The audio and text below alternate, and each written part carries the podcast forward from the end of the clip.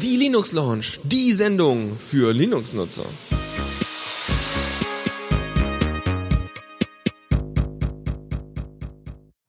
Ja, und damit einen schönen guten Abend, äh, werte mit Linuxer und äh, der Arten, Linux oder freie Software-Enthusiasten und so weiter. Ich begrüße euch zu einer weiteren Linux-Lounge mit mir, dem Lukas und mit Dennis, der auch hier irgendwie Ja. ist. Ja, ja, ich, ich war hier gerade hinterm Schrank, weil ich mir gedacht habe, ich lasse dich erstmal hier alleine die Sendung anfangen. Ja, guten Abend. Guten Abend. Und ähm, wir haben jetzt einige interessante Sachen, die wir im Laufe dieser Sendung besprechen werden. Zum einen werden wir über OwnTube reden, einer Alternative zu YouTube. Äh, wird sicher sehr interessant werden. Dann haben wir zwei Programme, die äh, schöne Sachen mit Musik machen. Dazu kommen wir dann noch. Und wir haben mal wieder Secure Boot, das schöne Thema mit dem äh, leidigen Microsoft, die da Böses wollen oder auch nicht oder wie auch immer. Diesmal geht es um OpenSUSE und wie die das lösen, aber das alles erst nach einem weiteren Titel und zwar ähm, Abraham Castellon Norde tu Amor. Ich glaube, das war Spanisch. Das ist ein ganz netter Titel. Norte Also- tu Amore? Ähm, naja, okay. Bestimmt, ja. Ich habe keine Ahnung. Ich Anyway, nicht. Es ist ein netter Track. Äh, hört ihn euch an und bis gleich. Neues aus dem Repo. Updates für Anwendungen. Und da sind wir auch schon wieder. Äh, und diesmal haben wir für euch einige sehr schöne Programme rausgesucht. Oder genau gesagt, vor allem ich. Und- Was soll das denn Ja, heißen? nee, nee, nee. Äh, es, es kommt, wie es kommt. Mal hast du mehr, mal hab ich mehr. Ähm, hier, Dings, äh, Calibre hat ein Update bekommen. Yay! sehr schön fand. Und es hat ein interessantes Feature, wo ich aber noch nicht so weiß, was ist, ähm, was ist jetzt, also wo der Einsatzzweck wäre. Ähm, es geht, also Calibre ist ja die ähm, E-Book-Verwaltung auf dem Desktop, wo man halt seine E-Books äh, verwalten kann und so. Und ähm, ja, ist sehr angenehm, um halt auch so, so Sachen auf dem Kindle oder andere E-Book-Reader zu verschieben. Und sie haben jetzt etwas Neues reingebracht. Und zwar kann man die Bibliothek jetzt ähm, drahtlos teilen. Ich weiß jetzt nicht, also ich konnte es nicht genau rausfinden, ähm, ob das jetzt bedeutet, dass, dass, dass es übers WLAN geteilt wird oder dass er irgendwie dann direkt den äh, WLAN-Chip nimmt und irgendwie sein eigenes Netzwerk macht. Das ist, aber eher unwahrscheinlich. Ich denke mal wirklich, dass sie dann einfach das WLAN nehmen. Ähm, und äh, dann kann man halt ähm, irgendwie mit einer ähm, Android-App kann man dann das äh, die auf die Bibliothek zugreifen. Es gibt äh, anscheinend gerade nur eine App, die ist äh, kostenpflichtig im äh, im, äh, im Marketplace oder Play Store. Play Store heißt er, ich komme total durcheinander. Ähm, und ähm, der, also damit kann man dann halt wie gesagt die die Bücher ähm, ansehen und runterladen und alles möglich machen. Ist ja nett, äh, aber irgendwie der Anwendungszweck ist halt, also man kann es nicht wirklich einsetzen, wenn wenn es nicht so wirklich die Apps gibt. Und jetzt mal zum Testen nur die äh, die äh, kostenpflichtige App zu kaufen, ist auch ein bisschen doof. Sonst Ja. ähm, haben sie jetzt auch die Unterstützung für dieses neue ähm, Format für E-Books äh, eingebaut, äh, das KF8-Format von Amazon, was irgendwie auch, also es wird in Mobi verpackt, wie auch ähm, sonst. Ähm, aber es hat irgendwie mehr Multimedia-Inhalte und so weiter und so fort. Amazon hat da ja, wir haben da mal gesprochen drüber, was, was da jetzt alles so toll ist drin und so. Ähm, das, äh, also man kann jetzt auch E-Books da in dieses Format um, äh, umwandeln und dann Am halt- Multimedia, also das heißt Bilder, Fotos, Videos, kann ja, das auch? In JavaScript kann das E-Book? auch irgendwie. Okay, aber gut, ich meine jetzt mit, bei so einem Ink-Paper-Ding, so einem Ink-Screen, wie heißt es? Äh, E-Ink. kann er. Ja, genau, E-Ink. Äh, da ein Video abzuspielen, das macht ja wohl keinen Sinn. Naja, ist auch eher gedacht für, für Dings, ähm, Das na, Fire so, so für. Kindle Fire, genau. Dass du da halt deine, deine Multimedia-Inhalt hast und irgend so, weiß nicht, ein, ähm, ein Lehrbuch machst oder so oder andere tolle Sachen machst. Ich habe wirklich noch nicht, stimmt eigentlich, man hat noch nicht so irgendwie gesehen, wie man diese Multimedia in Büchern wirklich einsetzt. Das würde mich mal echt interessieren, ob es da irgendwie ein äh, Beispiel gäbe, wie man das Hm. schön einsetzen kann.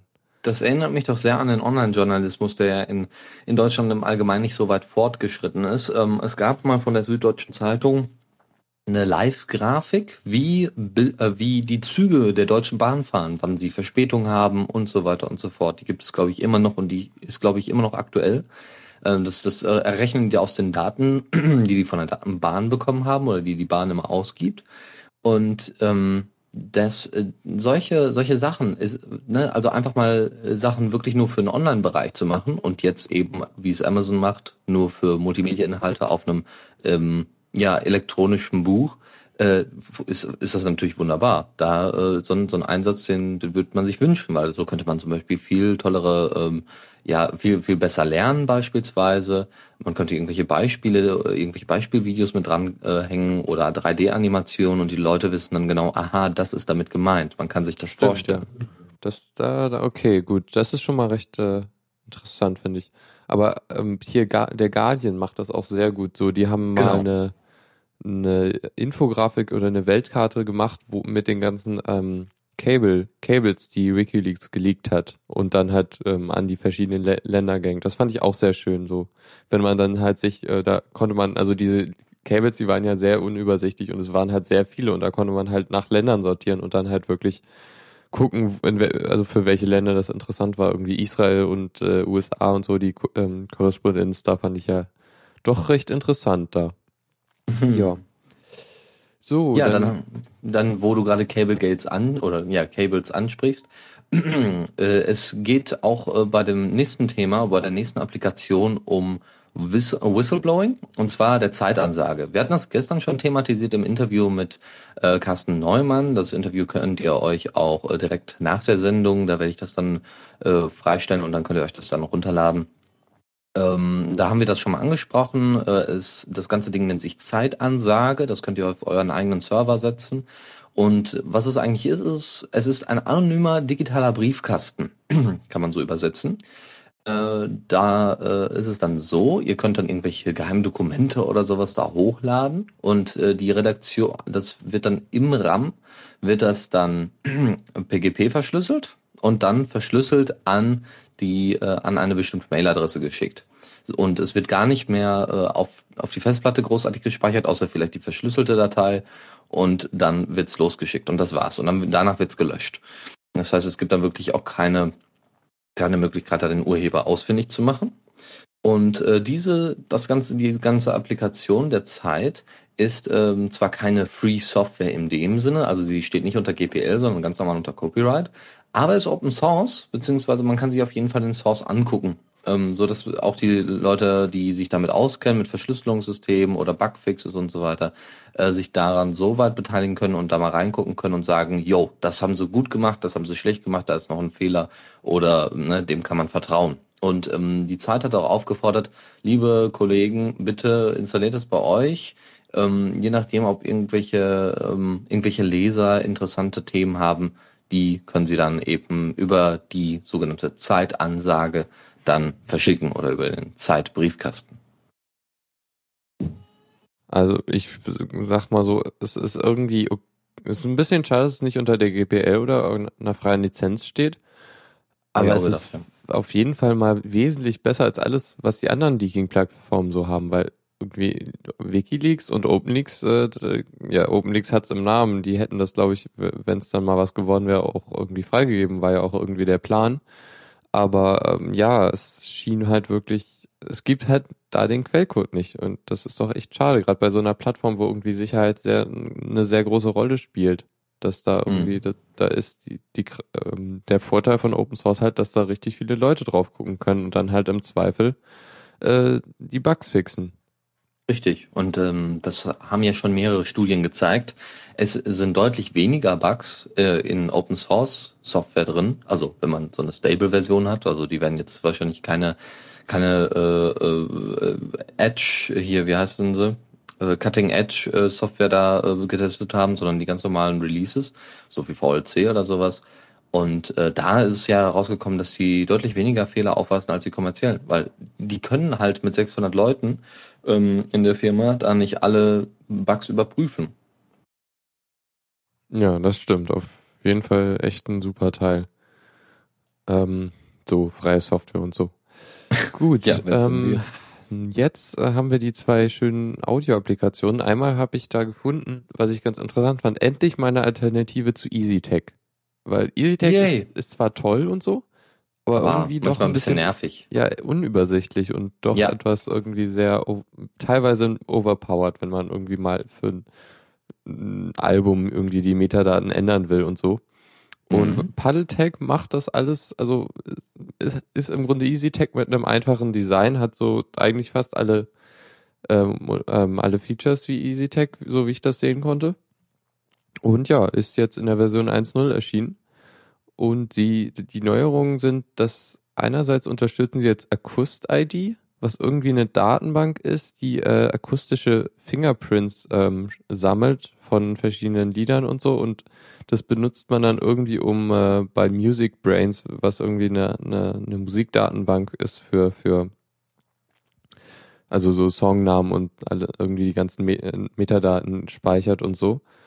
Und ähm, ja, ich habe das nicht ganz verstanden, aber die Fingerprints sind wahrscheinlich, also sind irgendwie das, was man braucht, um die bei Music Brains zu finden. Und ähm, ja, äh, irgendwie dadurch, dass man jetzt noch eine andere Datenbank hat, ist das irgendwie leichter, aber ganz, ganz verstehe ich das dahinter nicht.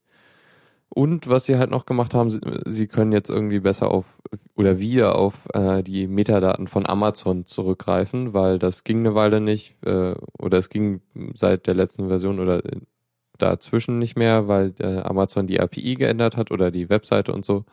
Und ja, da haben sie das jetzt wieder gefixt und jetzt kann man auch die Metadaten von Amazon wieder importieren. Ist eigentlich sehr schön, so diese ganzen Quellen zu haben, um, um die Lieder zu ähm, klassifizieren, was ich doch sehr angenehm finde, wenn, äh, weiß nicht, wenn ich so eine CD, wenn ich dann mal eine CD importiere, dann dass er dann direkt sieht, ähm, also dass er dann direkt die richtigen Metadaten find, findet und dass man sie nicht manuell nachtragen muss. Das finde ich doch immer ein bisschen doof, wenn man das machen muss. Mhm, ich sehe es hier gerade, ich habe es mir gerade einfach mal runtergeladen und installiert. Das geht ja über das AUR sehr, sehr schön und einfach.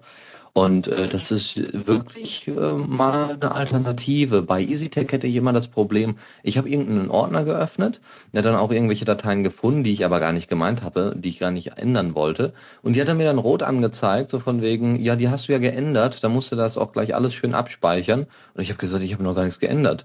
Ich ähm, weiß auch warum. Das, also das warum? war ist irgendwie an den ähm, er entfernt automatisch Leerzeichen, die über, überstehen irgendwie. Und das macht er halt direkt. Und dann ist es irgendwie so, dass ganz viele Lieder irgendwie überflüssige Leerzeichen irgendwo haben. Und ja, die macht er dann weg. Oder er macht, glaube ich, auch noch andere Bereinigung der Tags. Okay, naja gut, aber es, äh, es ist ja schön und nett, aber ähm, Gut, ich habe es jetzt noch nie angewendet äh, in der in der Form. Aber so wie ich das hier sehe, das ist, äh, man hat die Bitrate, man hat das Jahr, die Länge des Tracks, äh, wann es rausgekommen ist, welcher Track ist von wie vielen, aus welchem Album ist, äh, ne, Titel und natürlich auch der Dateiname. Das ist sehr schön gemacht. Wenn ich jetzt hier und ich kann einfach in die einzelnen Spalten klicken. Ich kann wahrscheinlich auch genau Columns kann ich sogar noch hinzufügen. Was haben wir denn da? kann ich dann, glaube ich, auch noch selber, genau, da könnte ich dann wahrscheinlich auch noch selber irgendwie Kommentare und, und was weiß ich nicht für, für weitere Bereiche in die Tags mit einfügen. Das ist sehr, sehr schön. Dann hat ja auch noch Bitrate, was geht hier noch? Genau, Kommentare und so. Ähm, das Problem, also für, fürs schnelle Editieren ist es eindeutig geeignet. Meiner Meinung nach wird es aber schwierig, wenn du dann Kommentare oder sowas hinzufügst. Ähm, da würde ich dann eher EasyTag benutzen, weil die haben dann extra ein etwas größeres Feld und ständig da die, die Columns hier verschieben und ändern, hm, finde ich auf die Dauer ein bisschen nervig vielleicht. Naja, auf jeden Fall für kleine Sachen sehr schön. Ich auf jeden Fall. Mal ja. probieren.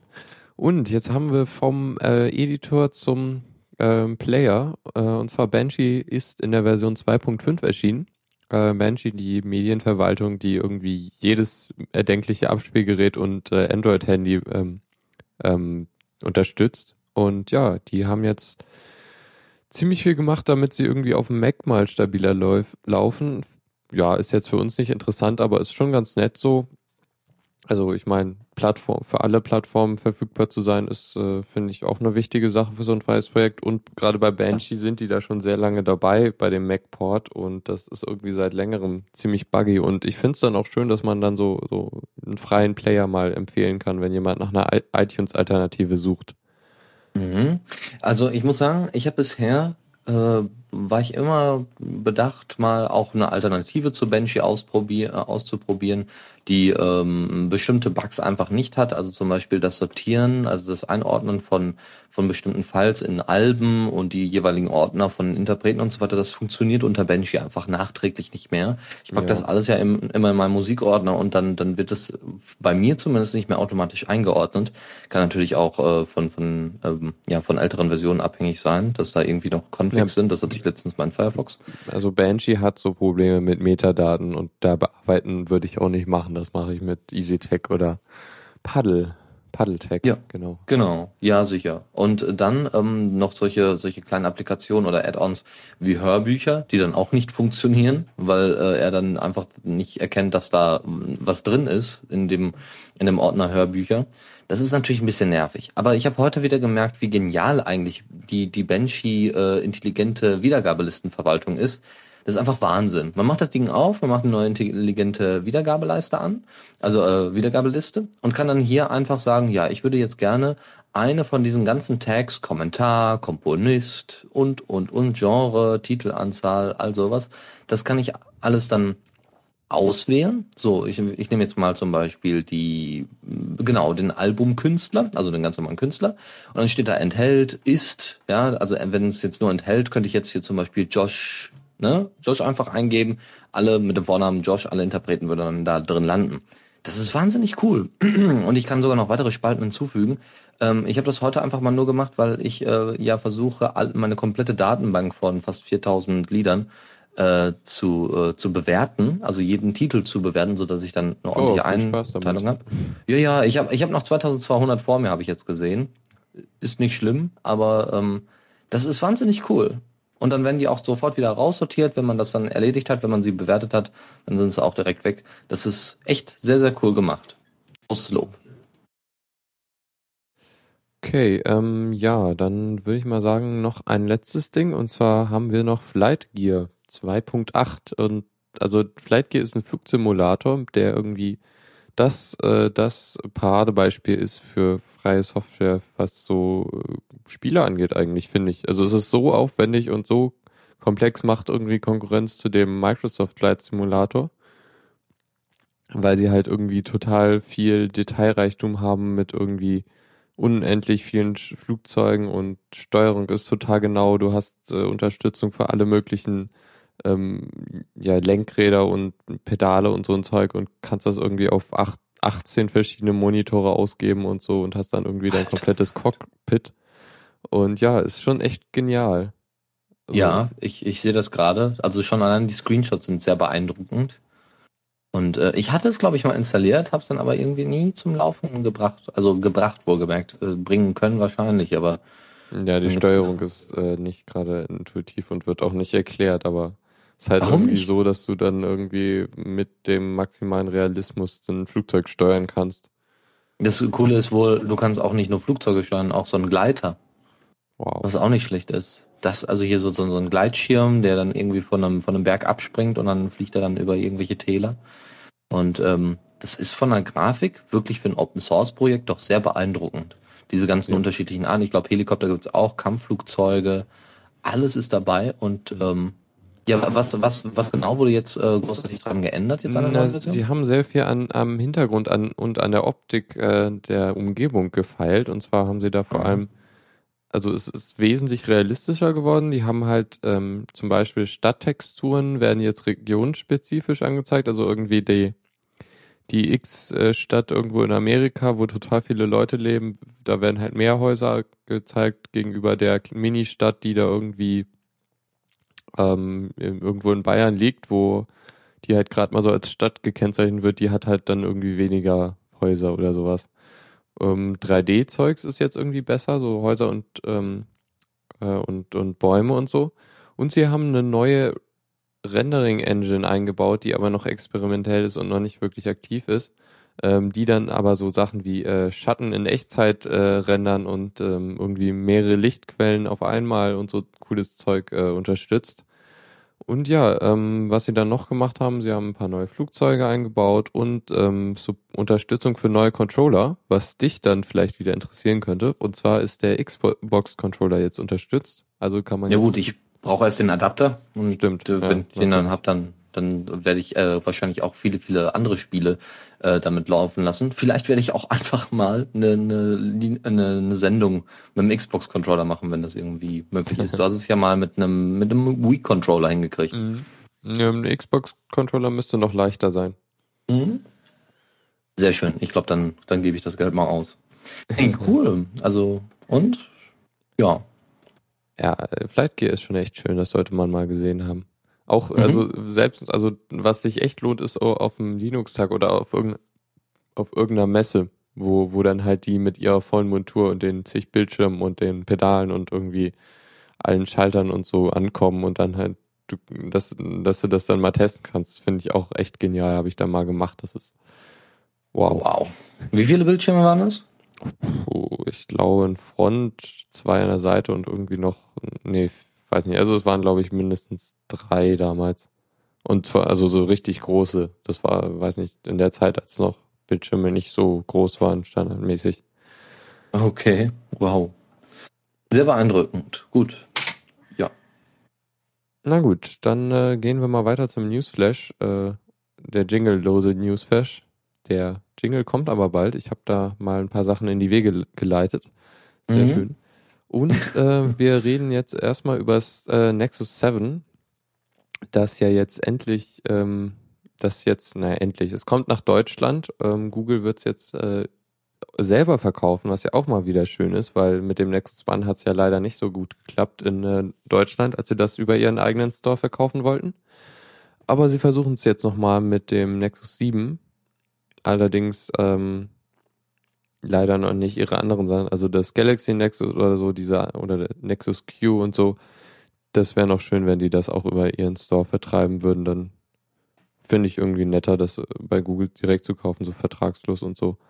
Mhm. Ich habe mir gerade überlegt, wie wäre das denn? Also es gibt ja Apple Shops. Ähm, wie wäre das denn, wenn Google eigene Shops hätte? Dann gäbe es wahrscheinlich ähm, so eine Lounge, die würden dann irgendwie so eine kleine und noch so eine kleine Cafeteria oder sowas mit anbinden, wo die Leute dann erst an die Rechner gehen können und dann noch was essen, so ungefähr. Und dann äh, wirst du wahrscheinlich dann Android-Kekse essen dürfen. an der Search war. Ja, genau, anders. Genau, ja. Und wenn das ein Mozilla, Mozilla-Ding wäre, wäre es die Awesome Bar, ne? ja, okay. Microsoft hat ja schon ihre Stores und failen damit irgendwie massiv.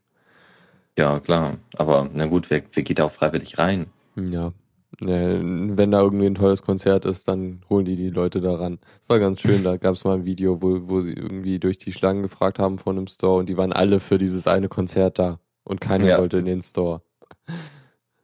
Na gut, ähm, die, das Tablet gibt's halt für, also irgendwie die verschiedenen Varianten kosten irgendwie 200 und 250 Euro, was ich doch schon echt angenehm finde. Mhm. Ähm, Versandkosten werden dann trotzdem aufgeschlagen mit 10 Euro, was ich, ja, geht halt. Ist halt nicht Amazon. Na gut, ähm, denke ich mal, war es dann zum Nexus 7. Also wer, wer Interesse hat, kann sich das jetzt relativ gut kau ähm, kaufen. Ähm, wird wohl so ab, ab, ab dem 3. Ähm, September dann ausgeliefert. Und wir gehen jetzt mal zu dem Thema OwnTube. Dennis, äh, sag doch mal was über OwnTube. Ja, sage ich gerne. Und zwar die Piratenfraktion Berlin hatte, äh, hat sich gesagt, hier, diese ganzen, diese ganzen Besprechungen innerhalb der Partei, die streamen wir ja sowieso schon und die jetzt immer irgendwie als Download in irgendeinem RSS-Feed reinzuschmeißen, ist alles riesig aufwendig und nervig und blöd und wie auch immer.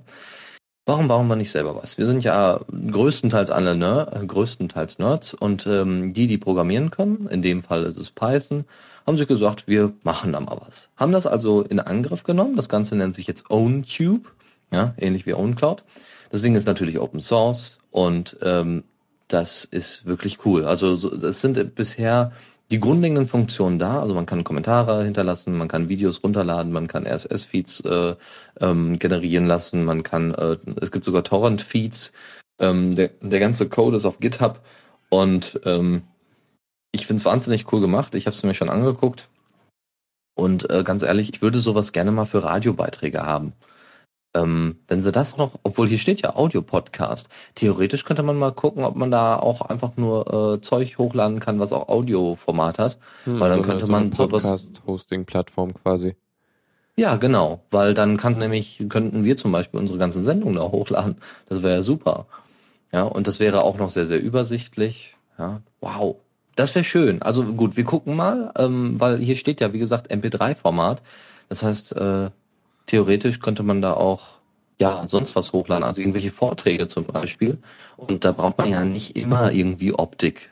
Ja, bei Fraktionstreffen oder sowas, hm, da kann man dann auch gerne mal als MP3-Format runterladen und das über ein Podcast, also über über einen, äh, über einen MP3-Player hören oder übers Handy. Sicher, ja, das äh, wäre echt, echt schön. Glaube, ich, ich, ich glaube, ich setze mir das mal auf. Ja, ganz, das sagst das hat, du immer. Ja, das, ganz ehrlich, das hat mich total angefixt. Jetzt, wo ich gesehen habe, dass man auch MP3-Format runterladen kann. Ich dachte, das wäre jetzt nur für, für Video. Und ich glaube, man kann auch sogar, es gibt, glaube ich, sogar Streams. Genau, es gibt sogar einen Live-Bereich. Und wenn irgendwelche Streams da sind, kann man das live streamen. Das ist total das ist cool. Also genial. Also quasi so ein bisschen wie Xenim, das, das äh, Audio-Streaming-Netzwerk, was so die großen Podcaster benutzen. Genau. Und dann gibt es, und dann kann man wohl auch noch äh, einen Feed generieren, einen Newsfeed, wo man dann eben neue Events einträgt. Das heißt, äh, hier, das ist unser, unsere nächste Sendung, dies und jenes. Und das ist natürlich. Ui, ui, ui. Boah. Ja, ich, ja, also ich werde da mal was aufsetzen. Verdammte ja, Hacke. Gut, ähm, dann ähm, wechseln wir mal äh, das Thema. Und zwar jetzt wieder äh, Secure Boot und OpenSUSE.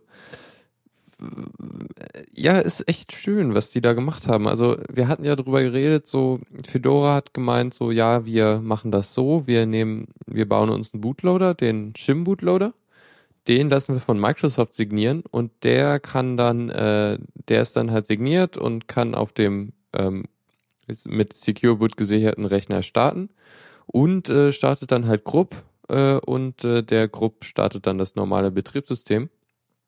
Ähm, Problem an der Sache war halt irgendwie, du kannst den, den Bootloader nicht, also du kannst Grupp nicht verändern, weil du dann ja irgendwie Sachen dem dem ähm, dem Shim sagen müsstest, hier, ähm, du brauchst einen anderen Schlüssel, weil der Grupp hat sich geändert. Und äh, die Idee bei Shim war halt, dass der Schlüssel, mit dem der das ähm, prüft, ähm, halt äh, direkt im Code mit drin ist und irgendwie hart gecodet ist und da kann man halt nichts dran ändern.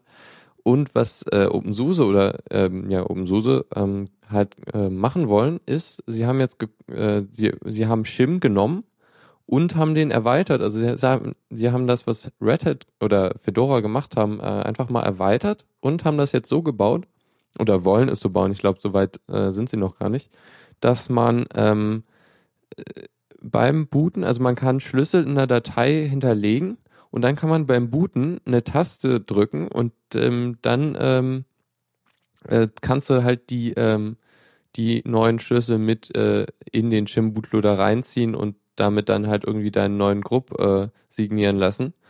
Und das ist halt so, also die Idee dahinter ist halt, ähm, derjenige, der, also wir vertrauen dir, dem User, weil du hast physikalischen Zugriff auf den Computer ähm, du kannst halt hier, äh, also wir vertrauen dir, dass du dann keinen Mist baust und dass du halt neue Schlüssel hinzufügen kannst.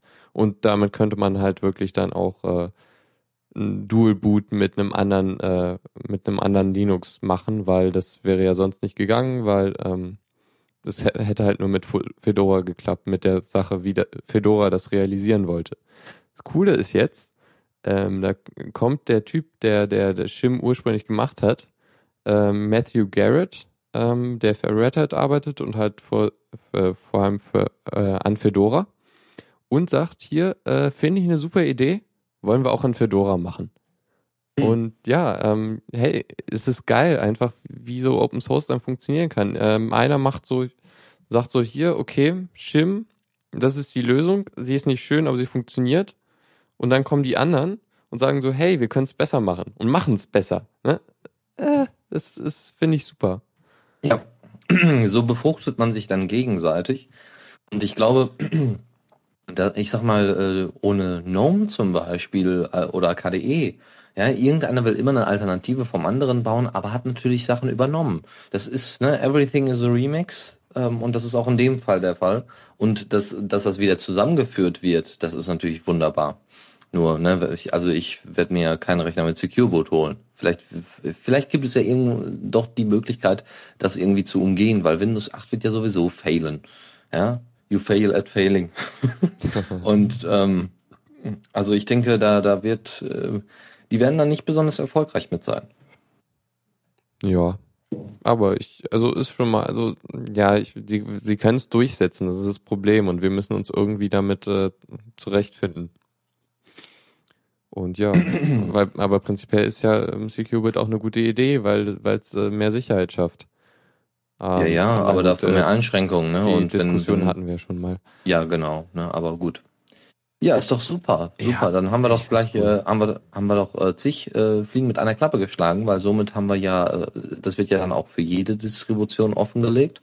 Und äh, jede Distribution, die das braucht, kann das dann einfach zack, nachinstallieren, fertig, ist drin und Ruhe. Bin mal gespannt, wie Arch es löst. Ich hoffe, sie machen es dann auch so mit Chim. Naja, du, da musst du, also das ist so low-levelig, da musst du ja schon selber dran gehen und dann quasi Shim installieren. Ja. Also das ist schon Archway. That's the Archway. okay.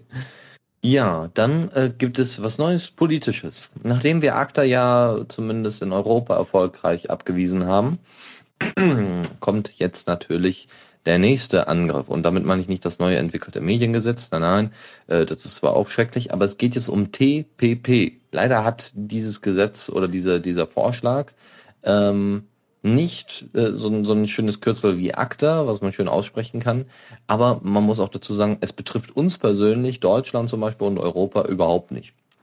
Und zwar TPP ist Trans-Pacific Partnership und äh, das ist dann ein Abkommen, das die USA, Kanada, Australien, Peru, Malaysien oder Malaysia, der Vietnam, Vietnam, äh, Neuseeland, Chile, Singapur, Brunei und oder Brunei und Mexiko äh, hinter verschlossenen Türen ausgehandelt haben. Und äh, die Electronic Frontier, äh, Front, Frontier äh, Foundation hat das Ganze jetzt mal offengelegt, hat dann eine kleine Analyse zu äh, veröffentlicht, ja, was sie denn da genau machen. So, und zwar geht es vor allem, also es wurden einige Sachen geleakt. Und vor allem geht es natürlich wieder um die Durchsetzung von immaterialen Güterrechten, also das Urheberrecht, das Recht an Marken, das Recht an Patenten äh, und auch geografische Angaben. So, und äh, dagegen gilt es jetzt eben wieder aufzustehen. Ob das die USA wieder hinkriegt, ist dann halt die große Frage. Ähm, weil die ist ja der größte Beteiligte. Dann haben wir, da, da werden auch wieder Bürgerrechte eingeschränkt. Es soll auch ähm, wieder, ja, es äh, soll auch wieder dazu kommen, dieses äh, Three Strikes Modell soll wieder mit eingerichtet werden. Und die Provider sollen ohne gerichtliche Kontrolle mit den Rechteinhabern kooperieren. Das ist genau so in ACTA festgelegt worden. Es geht wieder um Kooperation. Man sollte sich doch mit den Rechteinhabern in Verbindung setzen, Bündnisse schaffen. Was haben die Provider mit den Rechteinhabern zu tun? Hm? Also es geht wieder, äh, ne, sie wollen so eine Art Three Strikes Modell oder das bietet auf jeden Fall die Basis für ein Three Strikes Modell.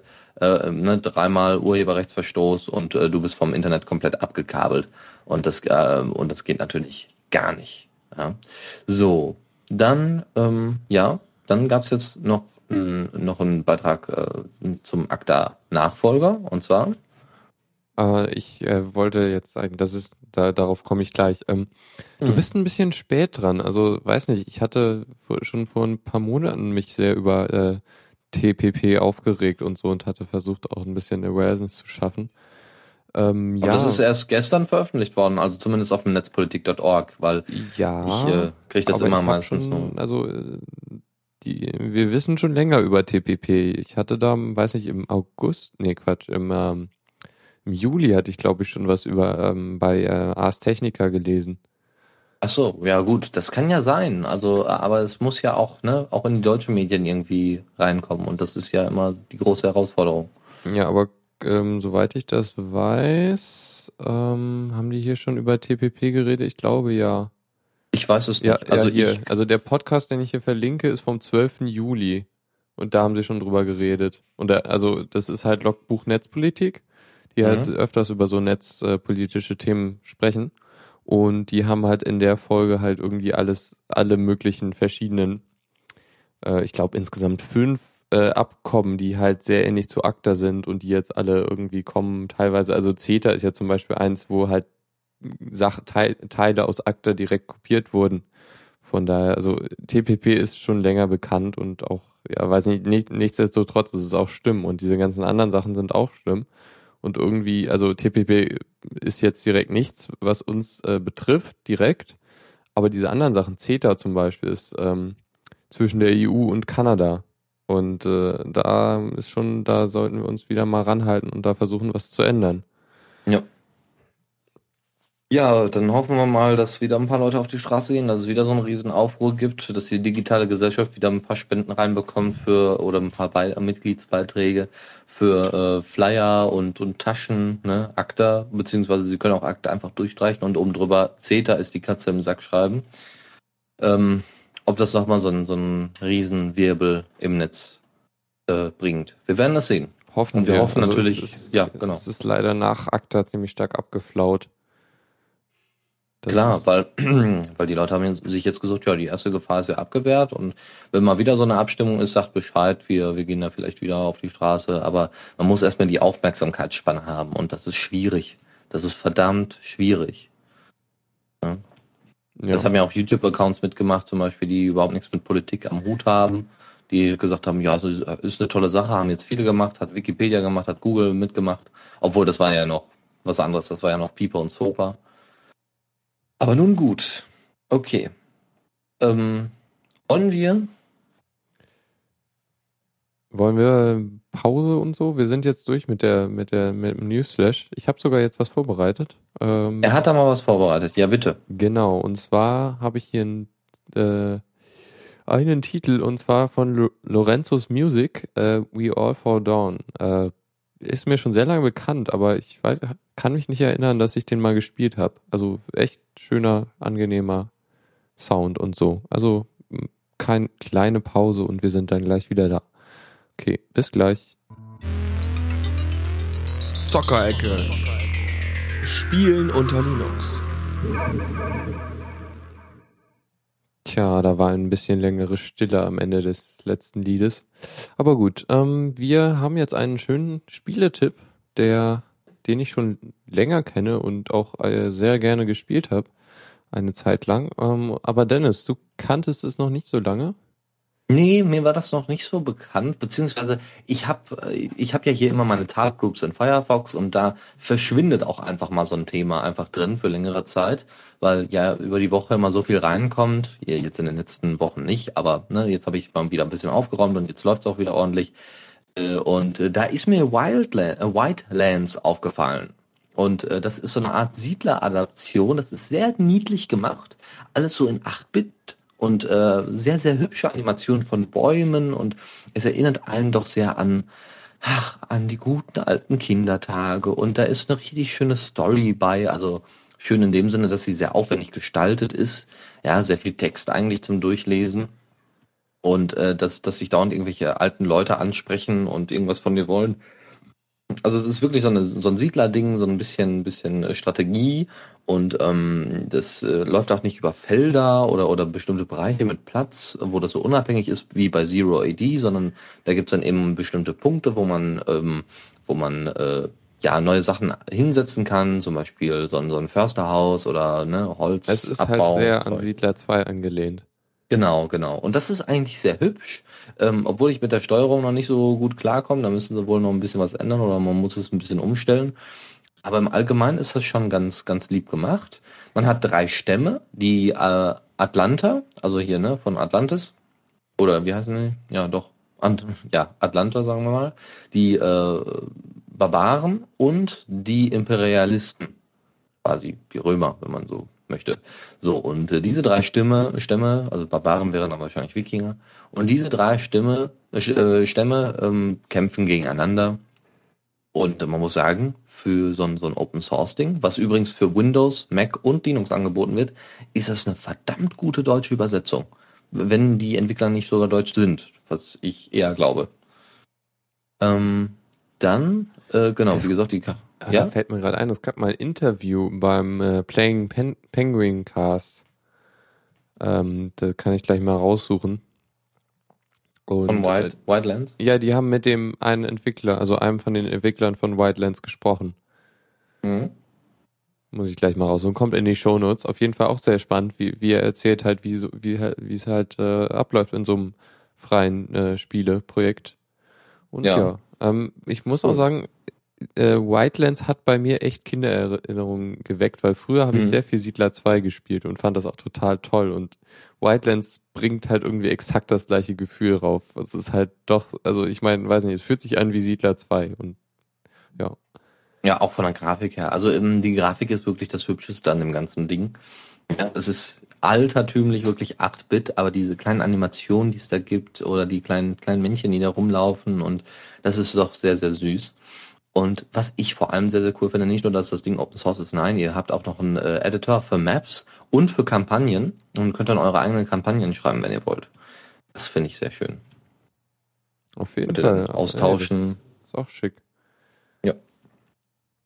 Ja, das wäre schon an Spielen. Ne? Wir hatten ja gerade, also entweder wollt ihr ein 8-Bit-Spiel, ja, oder ihr wollt gleich Flight Gear mit, mit super, super mhm. neuen Echtzeitschatten und, und, und. Ja. Na gut, ähm, wir haben noch ein kleines Kommendochen. Kommando der Woche. Das Terminal kann mehr. Yep, und diesmal kann es auch ein bisschen äh, langsamer. Und zwar mit Trickle äh, kann man nämlich so Programme wie WGET oder andere Download oder Programme, die irgendwas aus dem Internet runterladen, äh, limitieren in der Geschwindigkeit. Ist eigentlich ziemlich simpel und äh, auch sehr schön. Also ich meine, also man gibt einfach, man sagt einfach Trickle minus D äh, und dann die Geschwindigkeit und dann das Kommando, was man ausführen möchte. Ja, ist sehr straightforward und sehr einfach und nützlich, wie ich finde. Also man muss dann nicht erstmal in der Config von dem äh, Programm gucken, wie man das dann jetzt, äh, wie man die Geschwindigkeit limitiert, sondern kann es einfach äh, direkt mit dem, Pro mit dem Kommando bei allen Download-Geschichten gleich machen. Mhm, Finde ich nicht schlecht. Geht das auch mit Firefox? Firefox? Das ist äh, der Kommandozeile. Was willst du mit Firefox? Ja, wenn ich Firefox in der Kommandozeile ausführe und dann einfach trickle-d50 eingebe. Keine Ahnung, ich, ich weiß auch nicht genau, wie er das im Hintergrund macht, aber ähm, ja, also. Sehr witzig. Kann man ja mal so einen Laden Firefox haben, aber nun gut, okay. Ja, dann äh, haben wir noch mehr ein paar Tipps. Tipps und Tricks. Brauchen kann man sie immer. Genau, und äh, ein, ein schönes Tool, was ich äh, gefunden habe, ist äh, PicTag. Damit kann man ähm, Bilder äh, oder die Metadaten von Bildern bearbeiten und dann im Nachhinein die Geotags setzen. Heißt also, wenn man irgendwie eine Kamera hat, die äh, keine Geotags automatisch setzt, dann kann man das nach, im Nachhinein machen. Oder man kann sie halt auch verändern, wenn man das will oder so. Ist vielleicht auch ganz nützlich, wenn irgendjemand äh, ein Bild irgendwo anders schießen will, wo es nicht wirklich war. ja, dann habt ihr irgendwelche Fotos aus der Wüste und setzt sie dann einfach an die Antarktis. Das ist eine super Idee. ja. warum nicht? Auf ja, klein, cool. schönes ja. Tool kann man sicher gebrauchen, irgendwann mal. Ja, ich denke auch. Also für den, weiß ich nicht, wo war das nochmal, das Foto? Weiß ich nicht, wenn man jetzt zum Beispiel auf dem skandinavischen Raum unterwegs ist, je nachdem, wo man da ist, ist es immer schwierig, da genau zu erkennen, okay, wo bin ich denn gerade? Hm, Schweden, Finnland, Norwegen, Dänemark? Äh, ich weiß es nicht. Aber äh, dann mit den Geotags wäre das natürlich eine super Hilfe.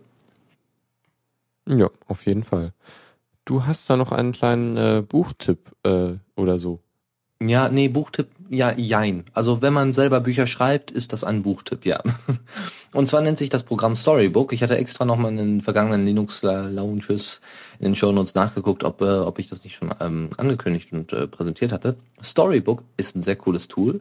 Das Ding kann, ähm, damit, damit kann man eigene Bücher schreiben. Das ist so eine Art Texteditor für Bücherschreiberlinge. Man kann damit Drehbücher schreiben, man kann Szenen per Drag and Drop ändern. Das heißt, ihr könnt dann auch die, die Reihenfolge ändern. Das heißt, ihr könnt zum Beispiel einen, ihr könnt Personen separat erstellen, Charaktere separat erstellen, könnt den Eigenschaften zuweisen und dann könnt ihr immer mal wieder in diese, diese kleine Notiz einen Blick reinwerfen, so von wegen, weiß ich nicht, Christopher ist äh, egomanisch oder egozentrisch und keine Ahnung. Dann kann man das sich nochmal rausgreifen und überlegt man, okay, was würde denn jetzt dazu passen? Welche Handbewegung soll er denn machen? Und das ist natürlich sehr schön, wenn man dann nicht aus dem Konzept kommen möchte, wenn man dann zum Beispiel nach einer, äh, nach einer Woche Pause wieder sich mal ransetzt und ein bisschen weiterschreibt, weil man einfach keine Zeit hatte oder sowas. So, die Szenen-Eintime per Drag and Drop ist auch sehr schön, wenn man parallele äh, Stränge hat, also quasi zwei Romane gleichzeitig anfängt so ungefähr und die dann später zusammenführen lässt. Das ist natürlich auch sehr schön und das per Drag and Drop sehr, sehr benutzerfreundlich. Man, es gibt eine Bu Bu Buchansicht, dass man dann einfach alle Kapitel komplett in einer Reihe lesen kann, in der ordentlichen Reihe lesen kann. Und es gibt eine Leseransicht, wo das Ganze dann wirklich aussieht wie in einem Buch eigentlich interessant. Die Buchansicht ist zum Lesen da und die Leseansicht ist, bildet das Buch ab. Aber nun gut, so ist es nun mal. Man kann auch Tags setzen für die Kapitel, für die Seiten, ne, wahrscheinlich auch irgendwelche Anmerkungen oder Kommentare oder sowas. Ähm, man kann Orte angeben und die dann noch ein bisschen besser beschreiben. Äh, man kann das, man kann seine ganze Story auch in mehrere Teile aufsplitten, wenn man jetzt sagt, okay, da mache ich jetzt mal einen Cliffhanger und den Rest veröffentliche ich jetzt über ein PDF oder sonst irgendwas. Dann äh, Rechtschreibprüfung ist drin und allgemeine Ideen können äh, direkt ähm, zusammengesetzt werden. Also ihr braucht jetzt nicht mit irgendwelchen Post-its überall rumrennen bei euch im Zimmer oder die Pinnwand äh, zuhageln mit Pins. Ähm, das könnt ihr alles in diesem Programm machen. Wenn ihr irgendwelche Ideen habt, schreibt ihr das einfach schnell da rein und könnt das dann später festsetzen und richtig, richtig äh, einordnen. Ja, wie gesagt, das ganze Ding ist Open Source, frei, Schick. kostenlos und äh, unter GPL. Und ähm, es gibt auch eine Pro-Version, da gibt es dann auch noch ein paar Features zum Export. Äh, das kostet 35 Dollar, wäre jetzt, ja, sagen wir mal so ungefähr, vielleicht 25, vielleicht 30, also zwischen 25 und 30 Euro wäre das ungefähr.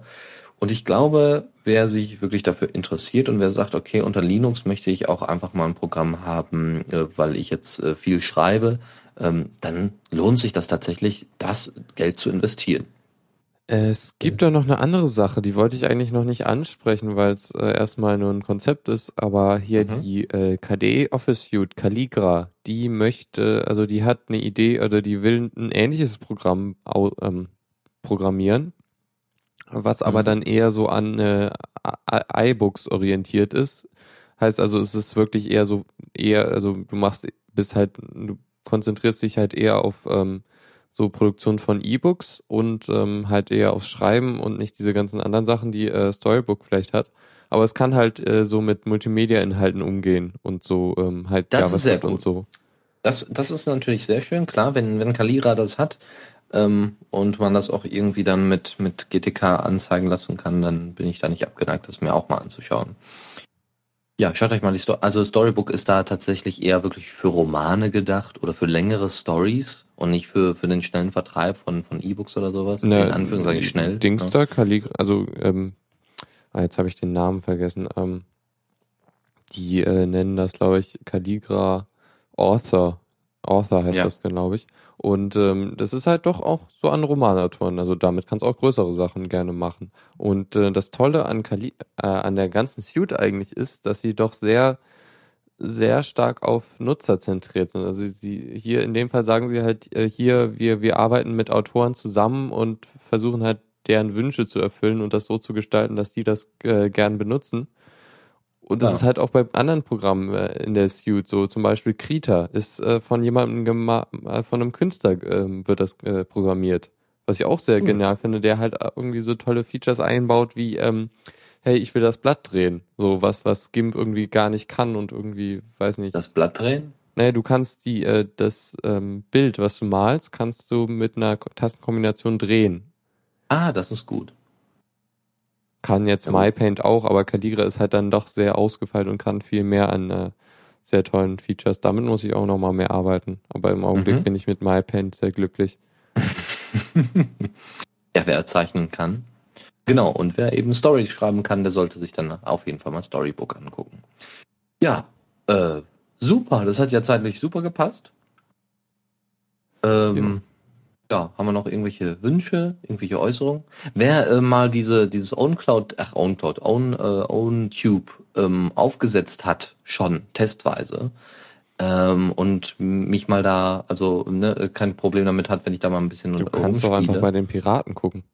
Ja, ich ja gucken, aber nicht selber eingreifen. Ähm, und das würde ich gerne tun, nämlich einfach mal so testweise so ein, so ein Audio-File hochladen. Das könnt ihr auch machen. Ich würde das nur gerne mal sehen, ob das, äh, ob das so funktioniert, wie ich mir das vorstelle. Weil wenn das auch unterstützt wird, ja, Hossa, da habe ich ja schon eine super Idee. hm, wir gucken mal. Wie gesagt, also meldet euch einfach bei mir, am besten einfach an äh, Dennis at the Radio CC und dann, äh, ja, oder einfach auch im Chat bin ich ja noch und dann könnt ihr mich auch direkt anschreiben und wenn ihr das dann aufgesetzt habt, dann einfach ne, Hallo sagen und sagen, hier, guck mal, oder hier kriegst mal, kriegst mal einen Test-Account, viel Spaß damit. Ja, ähm, wir sind dann am Ende. Äh, vielen Dank fürs Zuhören und äh, für den Chat und so weiter. Ähm, der Podcast wird wahrscheinlich so morgen verfügbar sein und so. Auf jeden Fall äh, vielen Dank auch Dennis äh, für die schöne Co. oder für die schöne Mitmoderation. Das war mal wieder sehr angenehm. Und ja. ähm, ich würde sagen, wir verabschieden uns einfach. Ich spiele noch einen Track. Ich hoffe, der Michael verzeiht mir das, dass ich ihm jetzt eine Minute Sendung, äh, Sendezeit klaue. Aber jetzt kommt noch ähm, von dem Interpreten Cursed vom Album Like a Coffee äh, der Titel Perfect Mean. Ein bisschen äh, Rock aus Frankreich. Äh, ja, sehr angenehm. Na gut, äh, bis dann, ja, bis nächste Woche und so. Mhm.